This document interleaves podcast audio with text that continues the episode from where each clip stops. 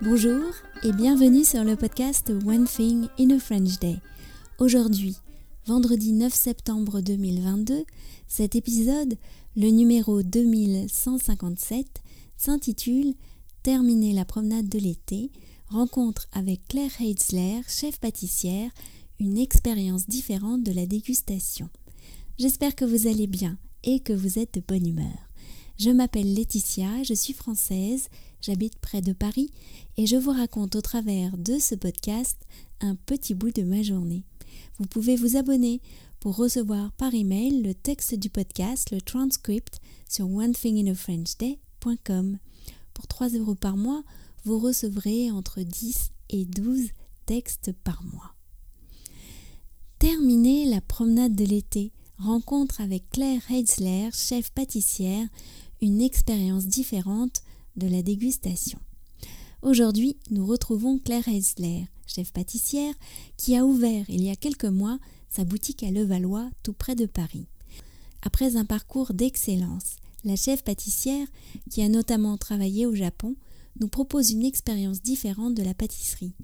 L'arbre de vie est le symbole que vous retrouverez sur ces desserts, sans doute parce que ces pâtisseries sont la rencontre de la maîtrise, d'une démarche et d'une vision de la vie. Une autre euh, particularité euh, de votre pâtisserie, c'est qu'on commande sur Internet. Il n'y a pas de vitrine dans votre pâtisserie. Les produits sont montés à la demande, euh, à la commande. Est-ce que qu'est-ce que ça implique pour vous en, en termes de travail? On est presque dans la restauration là. Oui, on est. C'est vrai qu'on est un peu, on a une boutique un peu hybride, je trouve. Euh, mais c'est tout à fait ce que je voulais. Je voulais m'affranchir de cette euh, vitrine réfrigérée qui, euh, pour moi en tout cas, ayant travaillé assez longtemps en restauration, est contraignante parce que cette vitrine, il faut qu'elle soit pleine pour que ce soit appétissant pour le client, pour faire rentrer le client dans la boutique. ça implique d'avoir une gamme qui est quand même très large et, en fait, tous les produits à 18h, 19h qui sont euh, encore dans cette vitrine, et eh ben, c'est souvent de la perte ou des, produits qui sont vendus le lendemain. Et, moi, je trouve que c'est la pâtisserie, c'est un peu comme, comme une baguette. Il n'y a rien de meilleur que de la déguster euh, le jour où elle a été euh, cuite, cuite, fabriquée. C'est vrai que du coup, c'est une, organisation un petit peu différente. Ça nous, dans une journée, ça nous arrive de refaire deux ou trois fois des gâteaux.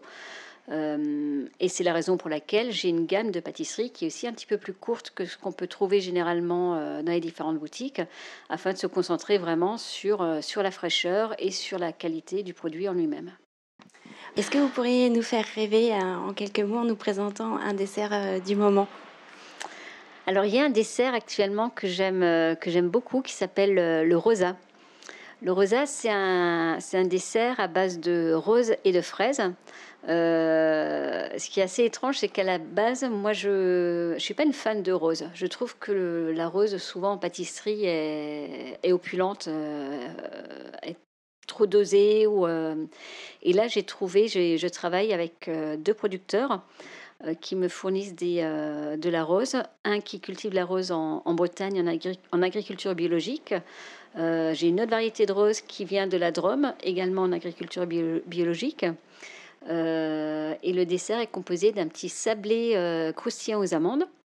Par-dessus, on a un biscuit aux pétales de rose. Ensuite, on a une mousse avec ces deux roses, donc des infusions de, de rose, des infusions et également euh, une essence de rose. Et à l'intérieur, vous avez un petit, un petit insert avec de la marmelade de fraises et des morceaux de fraises à l'intérieur. Et sur le dessus, on a euh, un joli petit décor avec euh, des fraises des bois, pareil, qui sont cultivées en pleine terre par un producteur, euh, par un producteur que j'affectionne. voilà, c'est un peu, un peu mon coup de cœur du moment. Merci beaucoup. Ah, une dernière question. Est-ce que vous avez un moment préféré de la journée? Je pense que le moment que je préfère dans la journée, c'est c'est aux alentours de, de 9h, 9h30, quand on a fini notre production, notre première production, et, qu'on, euh, et que toutes les réalisations sont prêtes dans les frigos et que euh, l'équipe qui gère le click and collect nous, nous prépare tout ça en boîte pour les clients. Merci beaucoup Claire Elzer. Avec plaisir. Je remercie Claire Elsler de m'avoir si gentiment reçue dans sa boutique. Je vous invite à la découvrir lors de votre prochain passage à Paris. ce sera peut-être la chef en personne qui vous recevra ce jour-là.